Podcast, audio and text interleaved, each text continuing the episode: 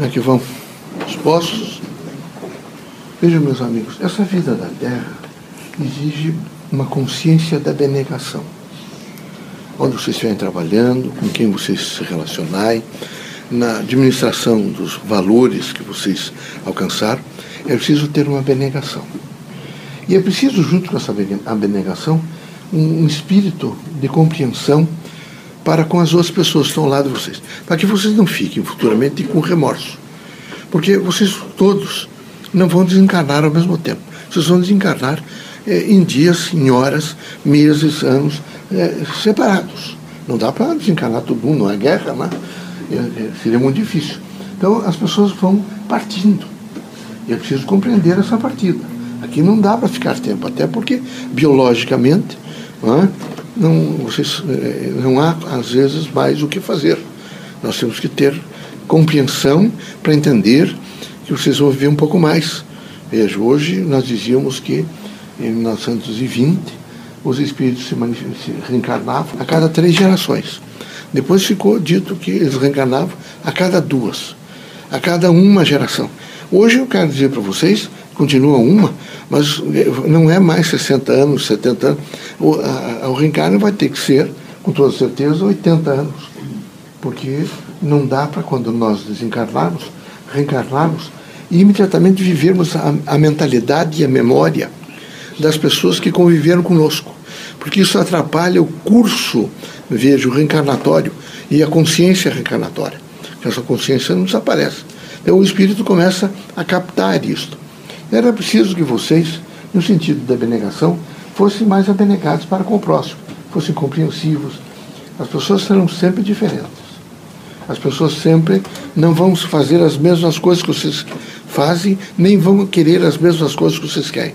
Aqui, como é, é diversidade, elas têm que ser absolutamente diferentes, veja, para que possa, possa haver uma escolaridade.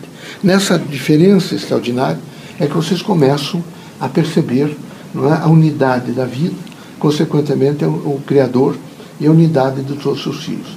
É preciso coragem. Vocês que passaram por esses ensinos superior, essas turmas de, de graduação ou até desses outros cursos, vocês vão ver que alguns de vocês é, acompanharam vocês quatro anos, cinco anos, seis com a medicina, e de repente vocês os encontram. Alguns estão muito envelhecidos, outros clinicaram muito pouco, outros eh, nem lembram de vocês, outros eh, passaram a, a, a, tentar se esconder de si mesmos. Então não são só as classes pobres, vejo, que de repente têm grandes problemas.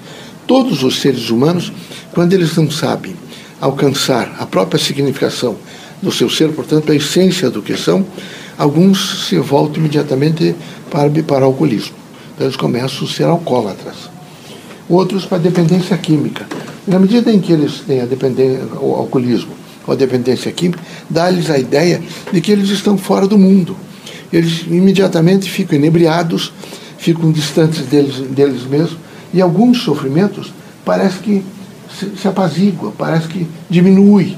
Com isso, eles cada vez se afundam mais, e mais, e mais, e vão se destruindo, porque eles vão se distanciando deles mesmos. E para que eles possam ter um pouco da sua essência, eles têm que voltar a beber, eles têm que procurar a droga. E com isso, o corpo físico tem certa resistência. Os órgãos todos vão gradualmente respondendo, mas de repente não há mais possibilidade. Isso é como uma infecção. Você já deve ter visto, como sabe a clínica diz a vocês, não é? ele não tem mais resistência à falência dos órgãos. Porque houve falência, eles não conseguiram mais responder. Não é? Então é a mesma coisa, há uma falência, às vezes, em face da bebida. E é, o pior é a falência moral, porque o álcool e as drogas provocam uma falência moral. É uma falência que aniquila, que destrói. A mesma coisa é ligado à vida sexual. Quando o indivíduo se põe nos caminhos da terra, única e exclusivamente pensando em vida sexual, em, em, ter realmente um prazer de ordem sexual, ele começa rapidamente a se autodestruir ele, ele não faz avaliações concisas, ele não se ilumina, e aqui é preciso se iluminar. Vocês têm que buscar conhecimento, e conhecimento você faz muito através das outras pessoas. Vocês têm que ouvir das outras pessoas as suas experiências, têm que saber suportar as outras pessoas, frequentar a escola, ler muitos livros, ler jornais, ler revistas. Na medida que vocês vão a, a, alcançando aqueles conceitos, vocês vão se iluminando. Na medida que vocês vão se iluminando, vocês vão enxergando melhor as outras pessoas, o mundo, consequentemente. Vocês têm uma percepção maior de Deus no sentido da imanência. Isso é fundamental, vejam, para esse processo da benegação. Um homem abnegado é um homem bom. É um homem que ele tem caráter, porque o caráter se aperfeiçoa a cada segundo de consciência. Quem não tem caráter é horrível. Veja, não adianta ser religioso, não adianta, veja, eh, ter temáticas, por exemplo, fazer palestras sobre o bem, não adianta escrever livros sobre o bem, não é preciso ter caráter.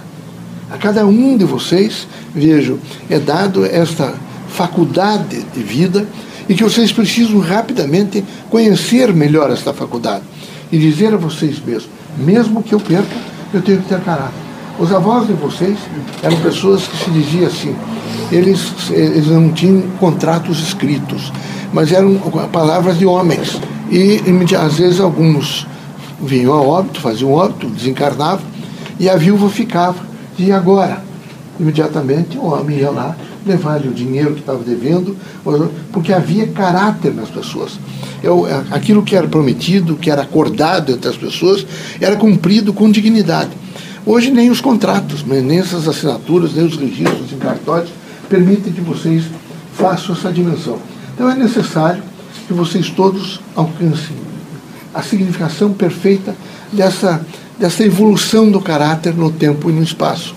O elemento fundamental é, não dá para mentir naquilo que diz respeito a Deus, ao próximo, não é? E vocês estariam mentindo contra vocês mesmos. Então é preciso que vocês se indaguem muito. Será que eu alcancei realmente não é, o fulcro da doutrina dos espíritos? Eu tenho poder de renúncia, eu vou ao centro no sentido de me doar os outros, eu converso nos exercícios mediúnicos no aspecto de aprender o melhor, eu faço processamento desse, desse conhecimento para que eu me torne um homem mais, mais justo, mais íntegro, que eu faça, não erre tanto, que só vir aqui, nos ouvir e sair daqui e continuar na mesma luta, na mesma crise, quem sabe esse indivíduo tem que encontrar ainda níveis, é como uma escada, quem sabe ele tem que voltar outra vez e subir alguns degraus, que são, quem sabe, algumas outras religiões, de cantar, de repetir coisas, de viver dogmas, que nós não temos.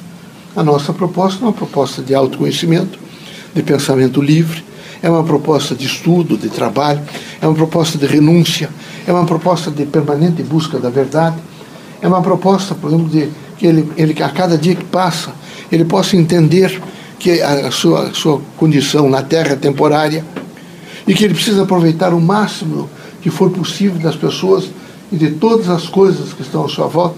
E alguns não têm essa prontidão. E não têm essa prontidão, não têm a cautela para viver, vejo, aquilo que nós estamos a ensinar. Então, nós precisam, com toda certeza, que religião é muito importante, ainda aqueles núcleos repetitivos, ou dogmáticos, ou sacros, ou místicos, ou esotéricos, o que nós não temos. Aqui é preciso é, uma credibilidade profunda de si para si mesmo. Quem não tiver, aconselho que se afaste. Se não houver isto, procure outra, outras linhas, outras atividades religiosas. Quem sabe até ficando em casa valha mais do que vir mistificar. O Espiritismo não admite mistificação, ele admite entrega. E é preciso uma entrega perfeita, integral. É preciso uma consciência de entrega. Quem tem essa consciência de entrega, se valida cada mensagem nossa. Quem não tem essa consciência de entrega, fica lá embaixo, às vezes não querendo me ouvir, porque acha que me ouvindo, eu não digo o que, eu, o que eu, a pessoa queria, sabe, ouvir. E ninguém vai me tolher para falar, nem a mim, nem a Antônio Green, nem a ninguém. Nós vamos falar sempre aquilo que, na, na média, nós entendemos que devemos falar. É fundamental que vocês façam um pouco de reflexão sobre até algumas palavras, por exemplo, abnegação. O que é que eu entendo por abnegação? Tratem de procurar nos dicionários, converse com outras pessoas, para ver se vocês entendem um pouco o que é abnegação. Na medida que vocês começarem, vejo, a fazer um, um, um processante de algumas dessas palavras, de alguns desses termos, vocês começaram a melhorar. Porque o grande significado da vida é ser abnegado no exercício da profissão, ser abnegado, veja, na relação com o próximo, é ser abnegado, por exemplo, no sentido de, de si mesmo, vou procurar aumentar minha massa crítica, eu vou estudar mais, eu vou melhorar. Então é necessário, neste momento, uma consciência do bem.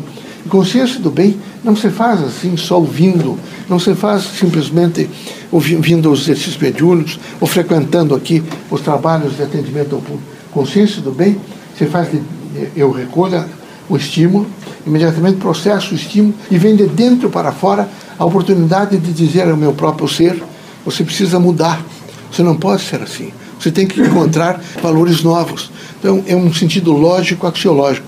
É o sentido de valor que te permite que você vá alterando a lógica, as coisas todas, em torno de uma lógica própria que vocês têm. Lógica, vocês têm necessariamente que alcançar, só que vocês têm necessariamente que alcançar de que maneira vocês fazem a conceituação do mundo. Como é que eu conceituo a outra pessoa? Será que eu ainda quero tirar proveito da outra pessoa? Não é? Tem que pensar um pouco nisso. É fundamental fazer avaliações. Quero também lembrar para vocês que nesses últimos 30 anos, o país, chamado Brasil, é um país jovem, tem passado por verdadeiros turbilhões. É uma coisa difícil dizer para vocês. São momentos difíceis, momentos de eleições. Está depurando a própria democracia. Então há realmente homens inescrupulosos que assumem o poder e que, ao assumir o poder, eles passam a fazer é, as manobras, porque eles são, estão sempre interessados em um crescimento econômico deles, num crescimento de poder, num crescimento de poder dizer sim, não para as pessoas. Isso lhes dá, assim, satisfação, tudo temporária, boba. Não é? Então, é muito triste quando nós, espíritos, percebemos que uma nação, os filhos dessa nação, e que, num sentido jurídico de Estado, não é? a nação eh, juridicamente organizada é o Estado. Quando ela se organiza e esses homens começam, vejam, é? a bajular os, os ricos e adular os pobres, a nação está à beira do precipício. Nunca esqueçam disso. Não, político nenhum pode, nem de maneira nenhuma bajular os, os ricos e nem adular os pobres. É preciso dar a cada um o que cada um merece dentro daquele do princípio que a democracia tem, que é a lei, que é a norma social obrigatória. E é isso que ele deve viver. Não pode ser diferente. Então, os poderes constituídos, eles têm que necessariamente, para fazer justiça e dar a cada um o que é seu, eles terão que não bajular os ricos e nem adular os pobres. Os ricos terão, se ganham mais, terão que pagar mais impostos, mas terão que viver dentro da lei.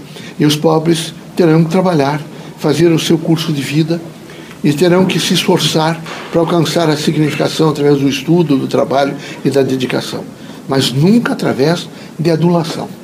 Adular para receber voto é destruir a nação. Bajular para ter dinheiro para continuar adulando os pobres é destruir a nação. A nação precisa rapidamente de homens livres, pensamento livre, portanto de dignidade, que vem através dos homens. E eu sei que os espíritas lutam por dignidade, que vocês todos sejam reconhecidos e conceituados como homens dignos. Deus abençoe vocês, que Jesus os ilumine, que vocês sejam muito fortes para fazer alguns conceitos é, de vida, como por exemplo a abnegação, caridade, fraternidade, amor, esperança, e que vocês também tenham uma consciência para procurar o melhor para vocês. Procure o melhor. É muito importante procurar o melhor muito importante. Ele dá a vocês uma condição de vida não é? para que vocês façam o equilíbrio. Vamos trabalhar, que Deus os ilumine.